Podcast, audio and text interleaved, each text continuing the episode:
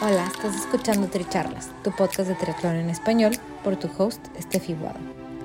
Este es un espacio donde triatletas y en ocasiones atletas de diversas disciplinas nos comparten sus experiencias y lecciones aprendidas. Además, podrás escuchar de expertos y o conocedores sobre temas que te ayudarán a potenciar tanto tu desempeño físico como mental. Nuestro objetivo es que de cada episodio te lleves información valiosa para acompañarte en tu crecimiento de mente, cuerpo y espíritu. Déjate inspirar y ponte a entrenar. Si te gusta lo que escuchas, te agradecemos compartas el episodio, nos sigas y nos apoyes con un rating de 5 estrellas.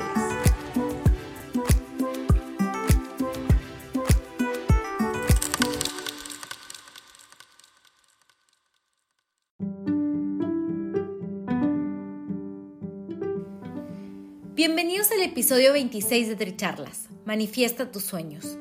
Yo soy Estefi Guado y nuestra invitada el día de hoy es Itzel Acosta. Itzel es licenciada en Artes Escénicas y Circenses Contemporáneas, así como fundadora y directora de Total Pro.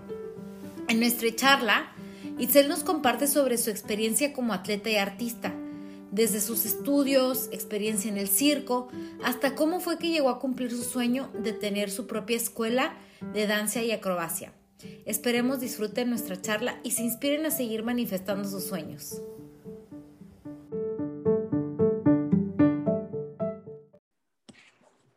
Hola a todos, bienvenidos a Tricharlas. Hoy estamos aquí con Itzel Acosta.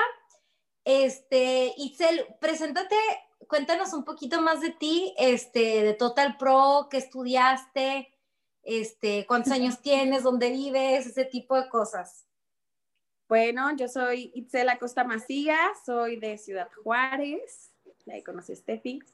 Tengo 30 años y llevo 6 años con mi proyecto de Total Pro, que es una academia de danza y danza aérea que combina lo que es la, la acrobacia con danza, o sea, jazz, ballet, hip hop contemporáneo y algunas disciplinas de las artes circenses, que es que las que damos son danza aérea, pulsadas, contorsión y ya, básicamente. Oye, y, bueno, un poquito de contexto, este, ¿qué, ¿qué, son esas últimas que tú nos comentaste? Porque no creo que todo el mundo sepa qué son las contorsiones y... Bueno, eh, las pulsadas son la, disciplina en la que seguramente han visto que se paran como de manos en unos tubos y que mueven las piernas y lo... Yo creo que sí lo han visto. Y contorsiones parecido a las pulsadas, pero que se doblan muchísimo. O sea, de la espalda, se pasa una pierna por acá, así. Todo parte de la acrobacia, entonces por eso, por eso es que damos esas disciplinas. No damos todo lo demás que no tenga mucho que ver con lo acrobático. Ok. Y bueno, y para, para darnos un poco de contexto de cómo llegaste a este proyecto y a esta escuela, este, cuéntanos, Itzel, ¿tú, tú desde chiquita hacías deporte, siempre fuiste como, estuviste en las artes, bailando. Sabes que, o sea, desde chiquita sí, siempre estuve en deportes y de todo. Desde muy chiquita, o sea, lo primero que me metieron fue a ballet, porque todas mis primas iban al mismo ballet y pues ya yo chiquita también. Y obviamente yo las admiraba muchísimo, yo quería estar en el grupo de las grandes y yo a los cinco años decía, yo ya puedo dar una clase de ballet, ya me sé, ya me sé toda la clase, así, ¿no? Desde súper chiquita me, me encantaba la idea de, de poder enseñar estuve en, de todo, en tenis, natación, básquetbol, borristas, gimnasia, o sea, todo. Hasta que, o sea, hasta que me di cuenta que sí, la, lo que era gimnasia y lo que era danza era así mi, mi hit. Em, y ya lo empecé a hacer como más, más en serio, como yo creo como a los 10, que es cuando digo, no, ya quiero así hacerlo bien, bien, bien, bien, bien. Y ya de los 10 a los 13 tomaba clases en una academia ya que se llama Club Jazz. Ok. Mil amigas de nosotros estuvieron ahí.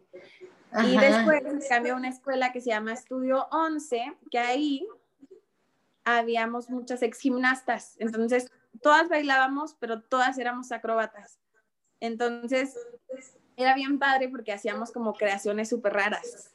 O sea, no era lo mismo que el, típico baile de jazz, ¿no? Sino que era como muy acrobático. Mm, de ahí me fui a una, una, escuela de gimnastas en Atlanta, ahí también bailé, me fui a San Diego, como que desde muy chiquita me traía mucha hambre de aprender como fuera, ¿sabes?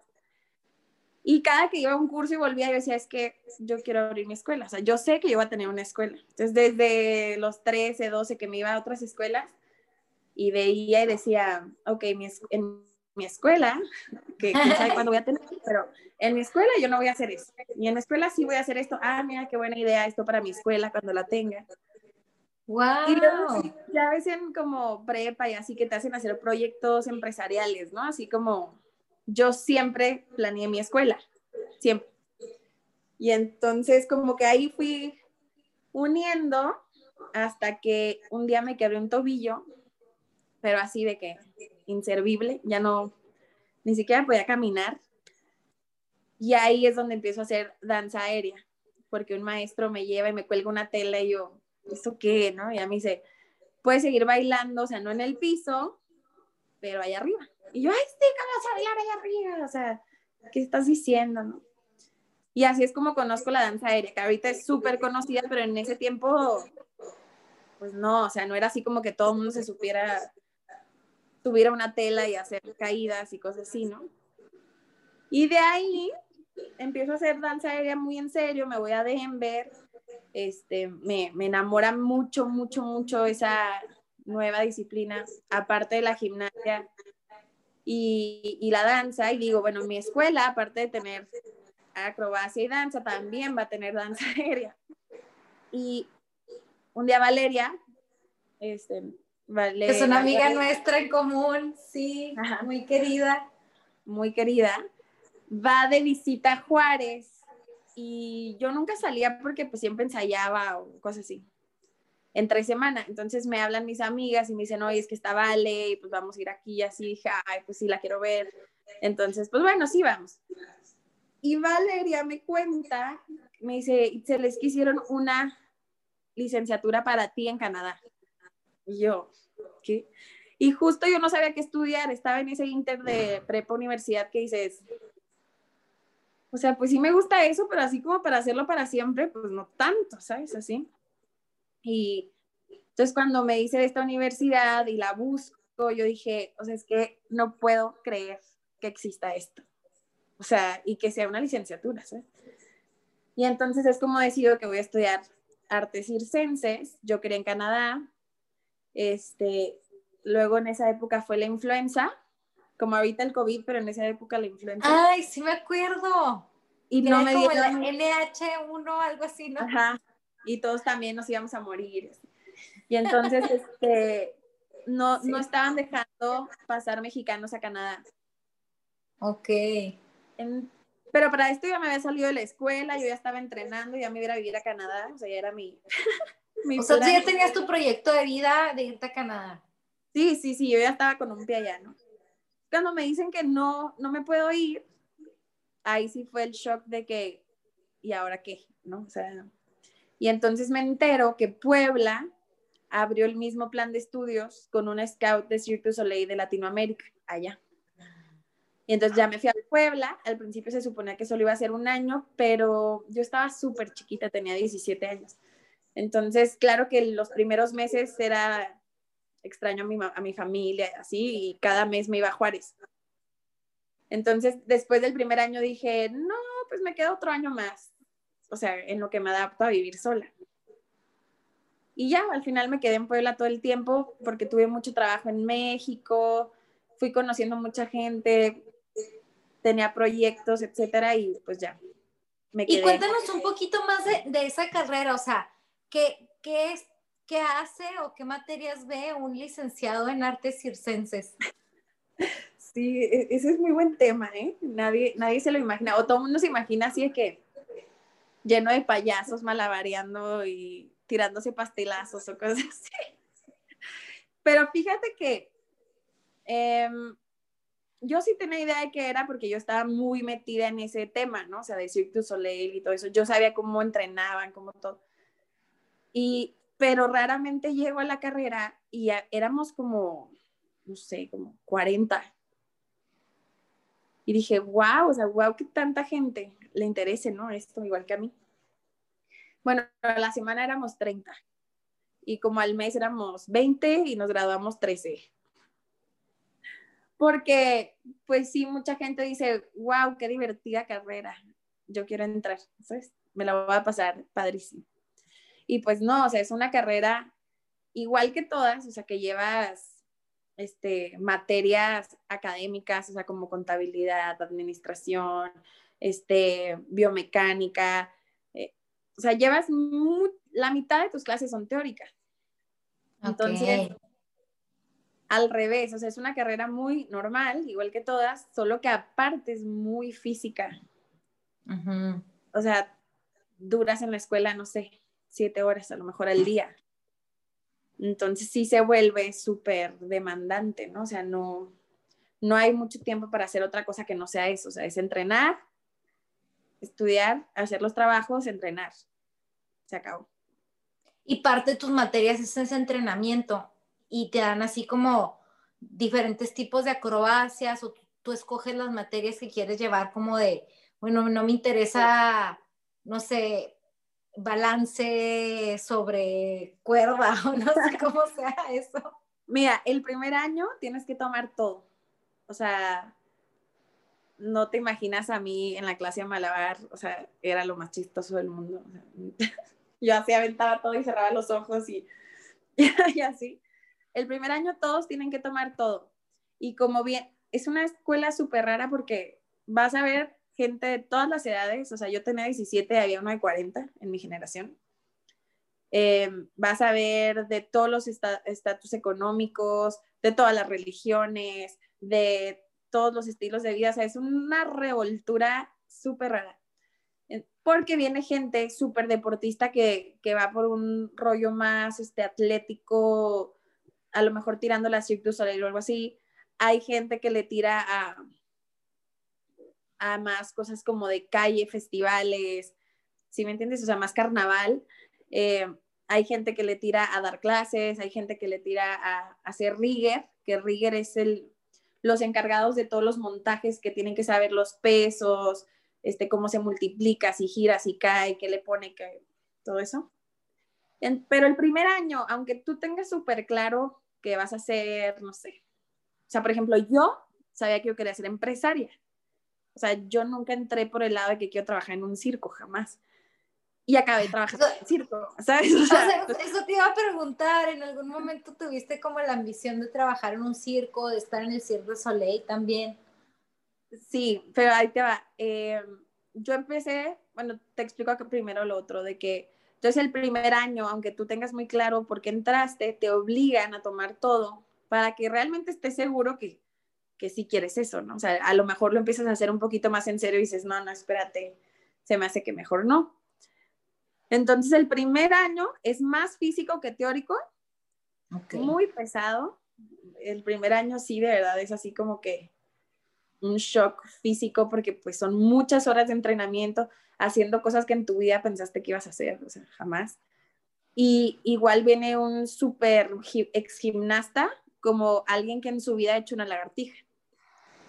Entonces imagínate, o sea, había gente vomitando, o sea. Entonces el primer, el primer año yo siento que es un filtro, o sea, de seguro que quieres estudiar esto, no es tan divertido como tú crees, ¿no? Y, y bueno, ya después, este, ¿qué me preguntaste? De, ah, que si iba a trabajar en un circo.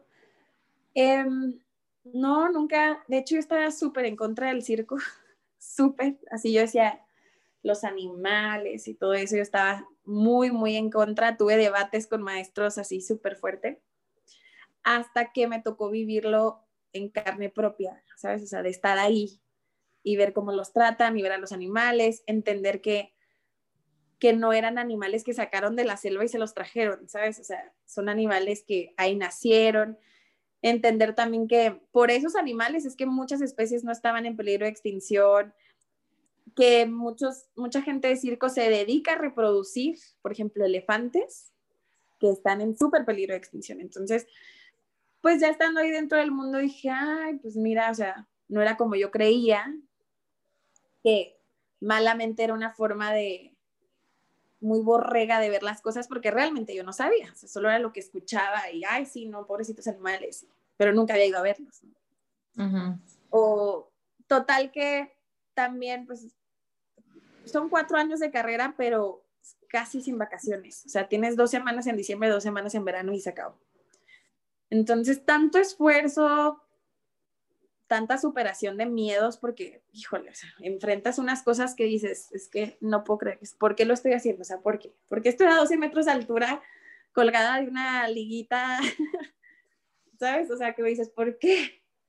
Pero bueno, ya que lo superas y todo, dices, bueno, pues pues sí me gustaría, ¿no? O sea, al final. O sea, ya que lo superas y todo casual aquí colgado 12 metros de una liga, o sea, discúlpame, ¿en qué momento? No, mil veces me pasó eso, decir, ¿por qué estoy haciendo esto? O sea, a ver, recuérdate a ti misma porque estás en esta tortura mental y física tan horrible. Pero al final, el mundo del circo es, wow, o sea, nunca me arrepentiría de haber entrado ahí. Ya estando ahí me di cuenta que obviamente no, bueno, no obviamente, pero simplemente no era lo que quería hacer para siempre. Bueno, entonces, Itzel, cuéntanos cómo pasaste de haber vivido la experiencia del circo, de haber estudiado artes a decir, ok, ahora sí, este, yo voy a montar mi academia, Querétaro es la ciudad y, este, y se empezó a desarrollar todo, todo eso. ¿Cómo ha sido, cómo ha sido ese, ese, ese, bueno, en, un poquito en, resumen, este, para que nos cuentes un poquito de, lo que haces ahorita con las niñas, el, tipo de trabajo que hacen ellas. Ok. Mira, realmente dije yo, siempre supe que iba a tener una escuela, nunca supe exactamente así de que a qué edad. Aparte mis, mis planes de vida estaban súper revueltos. Nunca se me va a olvidar que la primera vez que fui a un psicólogo me dijo, es que está muy padre todo, pero pues en qué orden, ¿no? O sea, yo quería ser mamá, empresaria, artista, este, quería hacer todo al mismo tiempo. ¿no? Todo sabía que lo quería hacer, pero no sabía cuál primero y cuál después. Em, cuando me doy cuenta que, pues, o sea, el circo no, o sea, no iba a ser por ahí, me vengo con mi hermana y mi hermana justo se acaba de venir a Querétaro, o sea, apenas, apenas se acaba de mudar me dice, ¿por qué no te vienes y me ayudas en lo que descubres qué vas a hacer con tu vida? Y yo, bueno, aparte que te voy a confesar, una presión súper fuerte era que no sabes cuánta gente habló conmigo durante mi carrera y me dijo, ¿qué estás haciendo? O sea, tus papás se esforzaron por tenerte en súper buenas escuelas, siempre fuiste buen estudiante, o sea, todo el mundo creyó que iba a ser yo, no sé, abogada o doctora o algo así, ¿no? Algo más tradicional. ¿Cómo vas a echar tu vida a perder de esa manera? Sí, ¿eh? O sea, mis tías hablaban con mi mamá y le decían, ¿cómo le estás permitiendo tirar su vida a la basura de esa manera, no? Nadie lo podía entender. Entonces, cuando yo decido salirme y no tengo la menor idea qué voy a hacer con mi vida, después de que todo mundo dijo no lo hagas, ¿no? No, yo sentía una presión horrible. Entonces yo no me quería ir a Juárez a que mis tías y mis conocidos y todo el mundo me dijeran, ¿ves? Te dijimos que no lo hicieras. Entonces dije, no, no, no, con mi hermana, perfecto, en lo que veo que no. Entonces me fui con mi hermana y para que veas cómo la vida se acomoda muy padre. Este, em, yo me empiezo a hacer cargo de la empresa de mi hermana. Entonces como que pongo en práctica cosas de administración y contabilidad y todo que hice allá que ahorita que tengo mi escuela no sabes cómo me ha servido haber tenido esa práctica con ella, ¿sabes? De, llevar una empresa como tal. Trabajo con mi hermana, se me da la oportunidad de, de abrir Total Pro eh, con un amigo. Em, todo empezó muy informal, pero yo tenía súper claro que quería, cómo lo quería, dónde lo quería, de qué color, o sea, fue algo que yo había decretado desde los cinco años. O sea, yo me imaginaba mi escuela ya así, ya sabía qué quería. ya sabía dónde comprarlo, yo tenía todo. Entonces al final se logra abrir la escuela en un local pequeño y realmente yo la quería en México, pero fuimos a ver locales y todo y la verdad estaban súper caros. Y un día, no sé por qué se me ocurrió buscar en Querétaro, la verdad me gustó mucho vivir aquí con mi hermana y todo eso. Busqué, vi un local, lo fui a ver y ahí lo abrí. Súper responsable. Sin investigar si sí, si no, si el estudio de mercado, nada. Así dije, ahí, perfecto, ahí lo quiero, ya lo visualicé.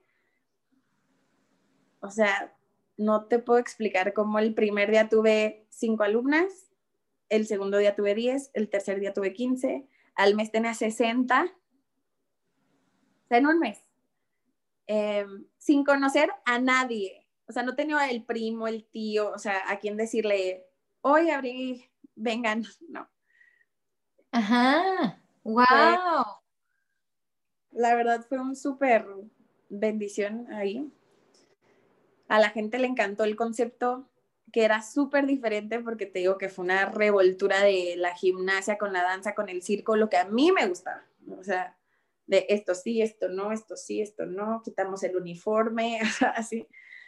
Después hubieron cosas que volví a poner porque aprendí o entendí por qué existían. Este, Dices, ah, ok, era por esto, entonces ya lo, lo puse otra vez.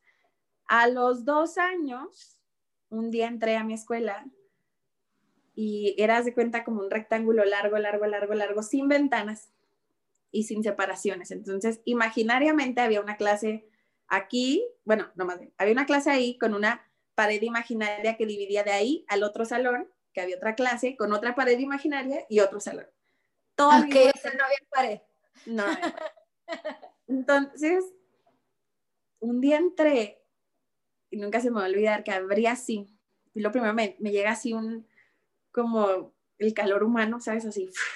Y yo, guácala. Y luego dije, ah, yo nunca metería a mi hija aquí. y ahí fue cuando dije, no, o sea, si yo, que soy la dueña, yo no metería a mi hija aquí ahorita, ¿qué estoy haciendo? ¿sabes? Entonces es cuando eh, busco un local más grande. Ok. O sea, porque la razón por la que no la metería es porque hace una que abrías y veías un mundo de gente y como adentro estaba organizado, pero de afuera no se veía, o sea, de afuera nomás se veía así como locura, locura, locura por todos lados. Y no había tampoco una pared de, ahí a la entrada, ¿no? Entonces era, era demasiada gente ya en ese entonces me cambio a un, yo me quería cambiar solo al doble de ese local y la que me renta me dice, no, me dice, te va a pasar lo mismo con el otro local, mejor cámbiate a este una vez y era un local de 800 metros cuadrados. Le dije, no, no, espérate. tenía yo 200 nada más, quería 400 y me ofrece 800. Y yo, no, no, no, o sea, es que tampoco. O sea, esto ya es una exageración, ¿sabes? Y pues no, ella tenía razón. Sí, a los dos años otra vez necesitábamos más espacio, porque yo subarrendé de los 800 metros, 200 ya a los dos años se los pedí y ya, ya ahorita es la escuela que tengo, ya completa. ¡Wow! Oye, Celilo, cuéntanos, porque inclusive con tus niñas las has llevado a competencias, o sea, han estado compitiendo ya en, en, en México e inclusive en otros lugares, ¿no? Sí, tenemos un, de, mis, de las experiencias que yo tuve, una fue una, una ida a San Diego, a una escuela que me marcó muchísimo también tenían un sistema de becados padrísimo. Y yo, o sea, cuando fui a esa escuela dije, cuando yo tenga mi escuela, yo voy a hacer este sistema de becados. Y lo, lo empecé a hacer en mi escuela y resultó súper, em, ¿cómo se dice? Bueno, a la gente le gustó mucho. Es un sistema de becas donde haces audiciones por talento, o sea, no es socioeconómico. O sea, realmente buscas talento, escoges tienen un programa de entrenamiento que deben de cumplir forzosamente, o sea, no es de que, o sea, un alumno normal llega y dice, yo quiero ballet y quiero jazz y no quiero hip hop. Ah, perfecto, solo toma esas dos. Estos niños tienen un programa de entrenamiento que reúne lo que es la danza, la acrobacia y las artes circenses y tienen un, aunque alguien solo quiera ser bailarín, tiene que tomar las otras disciplinas también, lo cual los ha hecho como artistas súper completos, súper profesionales. Em, y empezamos a competir, la verdad nos, em, nos, empezó a ir muy bien, muy bien. Y ya después este, hicimos como un tour de competencias anual. Entonces era un mes a Las Vegas, un mes aquí en Monterrey, un mes en, no sé, Los Ángeles o un mes en a México, aquí cerquita, otros aquí en Querétaro. Tuvimos la oportunidad de ir a un mundial de danza a Polonia, que estuvo increíble. Y, bueno, yo creo que algo que, que, hay que dejar claro es, ustedes son atletas o son artistas, ¿no? Es como que ese, esa, esa, esa duda de porque entrenan como atletas 100%, pero también es muy artístico, ¿no? Y, y las gimnastas son consideradas también como atletas, a lo mejor un poquito más artísticos que otros, ¿no? Pero al final de cuentas son atletas. Deporte, ajá. Sí, ese ha sido otro tema súper difícil con nosotros porque, por ejemplo, para estos niños del mundial, eh, pues sí estaba bastante caro, o sea, ir todos, ¿no? y fuimos a pedir apoyo primero a, creo que fue Secretaría del Deporte, y nos dijeron, no, no, es que aquí no es, vayan con cultura. Y luego fuimos con cultura y nos dijeron, no, no, no, es que eso es con deporte. Porque la verdad es que no está en ninguno. O sea, creo que mucha gente sí lo tiene catalogado como arte, son de las bellas artes, ¿no? Pero em, al nivel de entrenamiento que llevan estos niños, más combinándolo con artes circenses, que es mucho más gimnástico, sí se vuelve un atleta de súper alto rendimiento. O sea, no, no tienen nada que pedirle a un entrenamiento de gimnastas olímpicas. O sea, es muy parecido. Las mismas restricciones alimenticias, las mismas horas de, de entrenamiento, el estrés, las competencias este, el, o sea, los gastos, ¿sabes? O sea, los papás, de verdad, yo les tengo un súper agradecimiento y los quiero mucho a, los papás de mis, de mis becados porque no sabes el sacrificio que hacen para que sus hijos lleguen, ¿sabes? O sea, ese vuelve la prioridad antes que que la casa, antes que el viaje, antes que la ropa, o sea, y eso es un apoyo familiar pues muy fuerte, si hay que pagarle nutriólogos, si hay que pagarle fisioterapeutas todo el año. claro, no, y, claro, ahí, está la apreciación a, ese talento, ¿no? Este, y, y, por ejemplo, ahorita, ahorita que estás mencionando eso, los sacrificios también, o sea, me imagino que para, para uno como el atleta, por ejemplo, no sé cómo haya sido tu experiencia en el tiempo que estuviste estudiando de, tú tuviste ese tipo de presión de tienes que tener, verte de cierta manera o tienes que este, cumplir con, con cierto peso, no sé, ¿cómo, ¿cómo fue para ti esa experiencia? Sí, pues mira, ha habido muchos cambios. A mí me tocó un cambio muy fuerte donde la bailarina o la gimnasta tenía que ser esquelética. Ahorita ves a las gimnastas actuales y, están muy musculosas, no están flacas, pues. Y, a mí en mi tiempo cuando me tocaron las gimnastas y las bailarinas eran, o sea, palitititititos, ¿no? Em, y, se, y aparte se anhelaba, o sea, no nomás en la gimnasia y todo, también en la vida normal, todas queríamos ser flacas, flacas, flacas, muy flacas, ¿no? O sea, entre más flacas, más guapas. Em, y pues sí, en, en, este ámbito de lo que fue el circo y la danza y todo, claro que existe una presión muy fuerte de tienes que bajar de peso, tienes que bajar de peso, tienes que bajar de peso que choca con las horas de entrenamiento, que obviamente generas masa muscular, la masa muscular pesa, y, al mismo tiempo, pues el hambre, o sea, de que entrenas mucho, pues te da más hambre, eh, no estás en tu casa con tus papás, o sea, tú tienes que ver con tu dinero cómo manejarlo para alimentarte todo el mes. Entonces no siempre da tú sabes, lo, lo súper sano es mucho más caro, ¿no? Entonces no, no, te da como para estar comprando el, lo orgánico, lo gluten free, o sea, no, tenías que ver como con la comida normal, lograr bajar y bajar y bajar. Llega un punto, bueno, a mí me pasó que, que ya no bajaba, o sea, ya hacía dieta, ya entrenaba ocho horas al día, ya había restringido mis carbohidratos, la sal, etcétera. Y yo decía, es que, ¿qué hago? O sea, ¿qué más? ¿No? Entonces, pues ahí le empiezas a, que las pastillas, que el quemador, que el óxido, que el, para que te quite el hambre, que, que todo eso a la larga, o sea, a lo mejor te ayuda a bajar en ese mes, pero a la larga lo único que hace es bajar tu metabolismo. Ah, y, y, fíjate que parte de mí sabía que a la larga iba a pagar los platos rotos, pero decía, bueno, ya después veré, ahorita necesito bajar un kilo más, ¿no? Y sí, todo eso se encadena por la presión de el director, del maestro, de claro, pues no te sale porque tienes las piernas gordas. Con las piernas gordas, ¿cómo vas a poder? Tienes que bajar esas piernas. Y, entonces haces todo para bajar las piernas y sí se convierte en una como... No, y claro, y ya le das cuando tú empezaste a los 17 años, que te diga tu profesor que tú admiras, que tú respetas, oye, no lo, no lo vas a hacer porque tienes las piernas gordas, pues obviamente mm, frustra, ¿no? Es, es este, es un shock, o sea, y me imagino que es algo que también ahorita tú con, con esa experiencia, tú ya lo tomas en cuenta para, para tu niña, ¿no? Como que no repetir ese, ese tipo de conducta.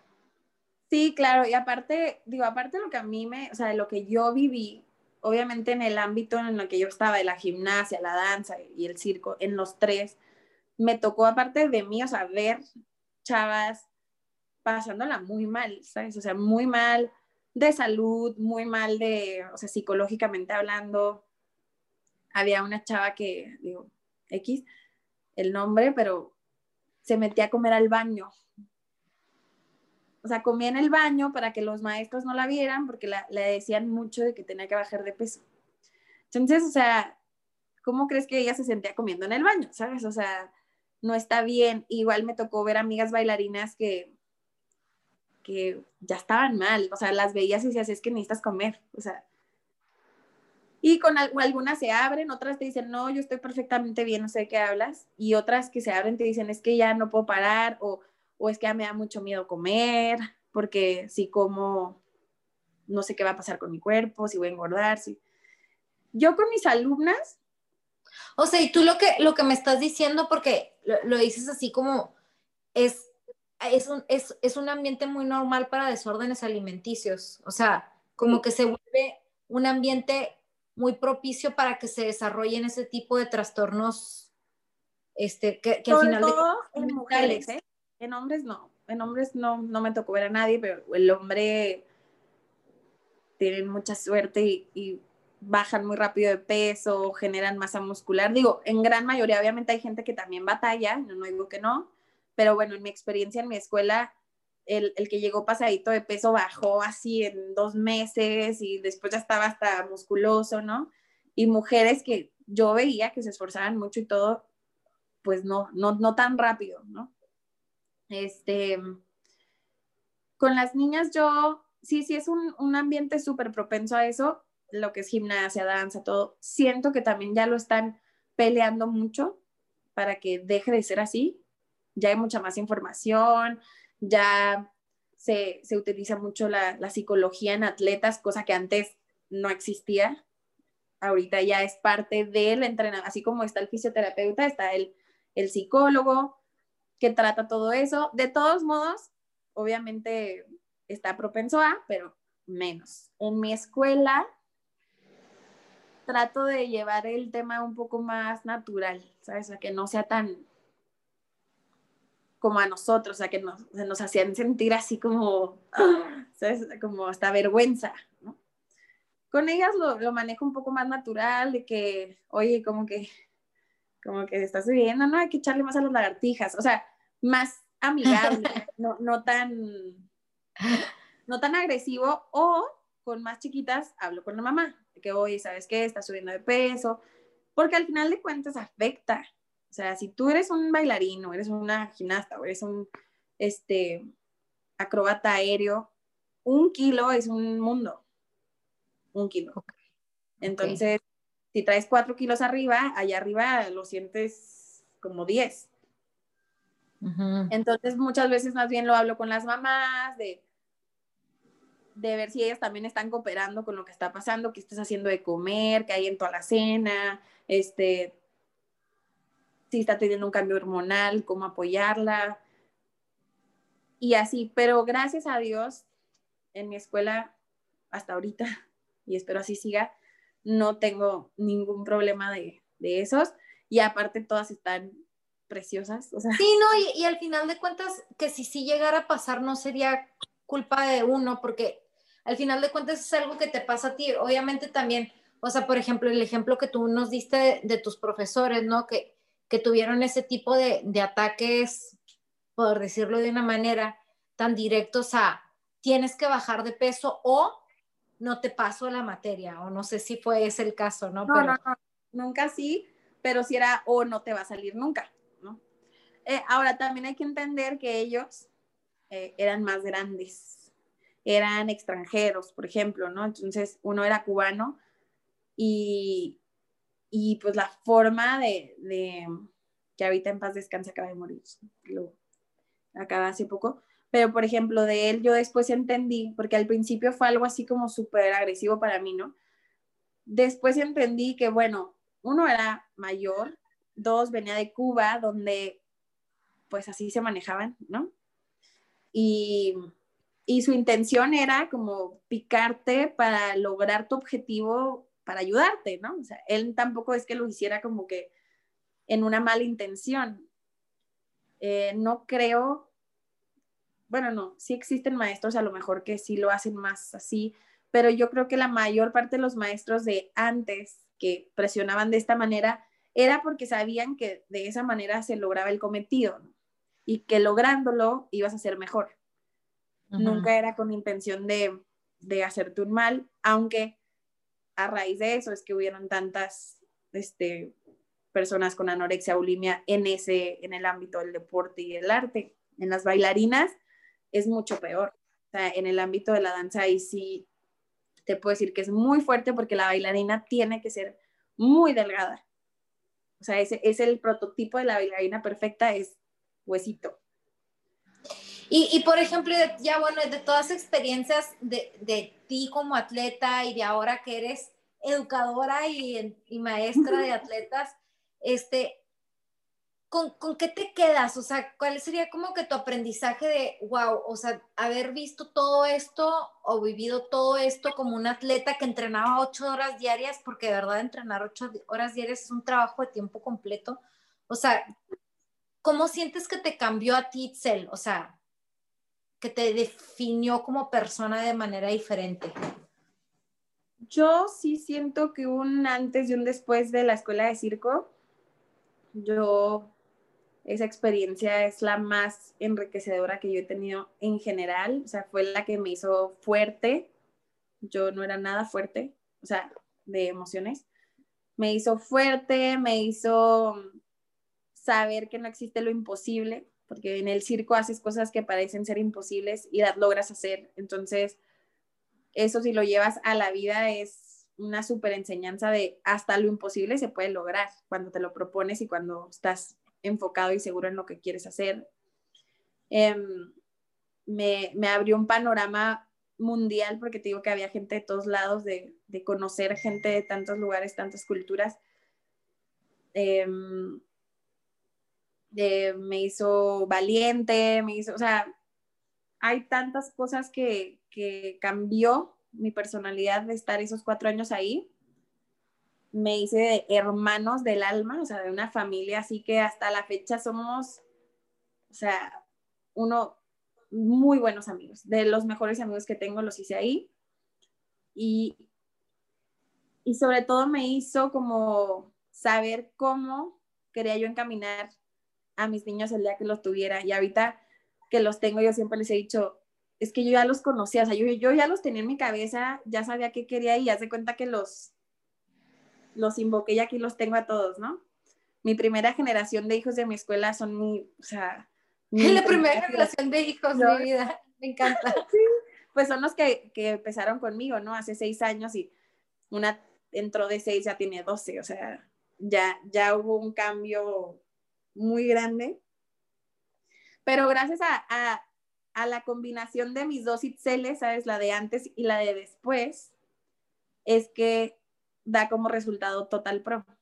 Y y no, o sea, es como, para mí es un sueño hecho realidad, ¿sabes? O sea, verlos a ellos, ver la escuela, ver lo que se está logrando, ver que ellos ya están en otro nivel del que yo llegué, ¿sabes? O sea, eso es increíble verlo también. Entonces, yo, ¿qué le dejo a la gente? Yo creo que la, la enseñanza del circo, que es que no hay nada imposible, nada. Y luchar siempre por tus sueños, aunque ni sepas cómo ni cuándo va a llegar ni nada, pero dedicarte a lo que amas es la, la mayor bendición que puedes tener, la mayor. Ay, me encanta, pues nos quedamos con ese mensaje, Itzel, muchísimas gracias. Y pues un saludo a, todas tus hijas. Tengo ¿Cómo les dice? Tengo como 60 a tus 60 hijas. No, bueno, que son tus alumnitas en realidad, pero me, dio mucha ternura que les, que les dices tus hijas. Pues es que sí, convivimos muchas horas. Bueno, entonces les mandamos un saludo a todos y, y muchas gracias. Esperemos disfruten este episodio. Muchas gracias, Steffi, por invitarme. Espero que les haya gustado. Chao. Bye.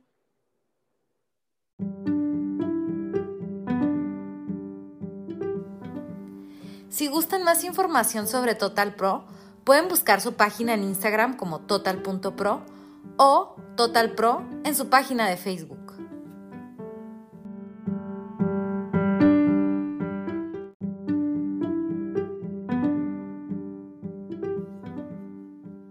Gracias por ser parte de esta charla. Te invito a seguir siendo parte de esta comunidad de atletas que nos inspiran compartiéndonos sus lecciones de vida, siguiendo Tricharlas en Spotify o suscribiéndote en stepfromtheworld.com. Gracias por ser parte de esta comunidad de atletas inspirando atletas. Este espacio es traído a ustedes en colaboración con Ojana Triathlon, donde atletas de todo tipo nos comparten sus experiencias y lecciones aprendidas a través del deporte los invito a suscribirse al podcast y ponerse en contacto conmigo a través de la página en Instagram de Tricharlas, donde me pueden dar sus comentarios, sugerencias, conocen alguna persona que tiene una historia para compartir con nosotros. Y estamos en contacto.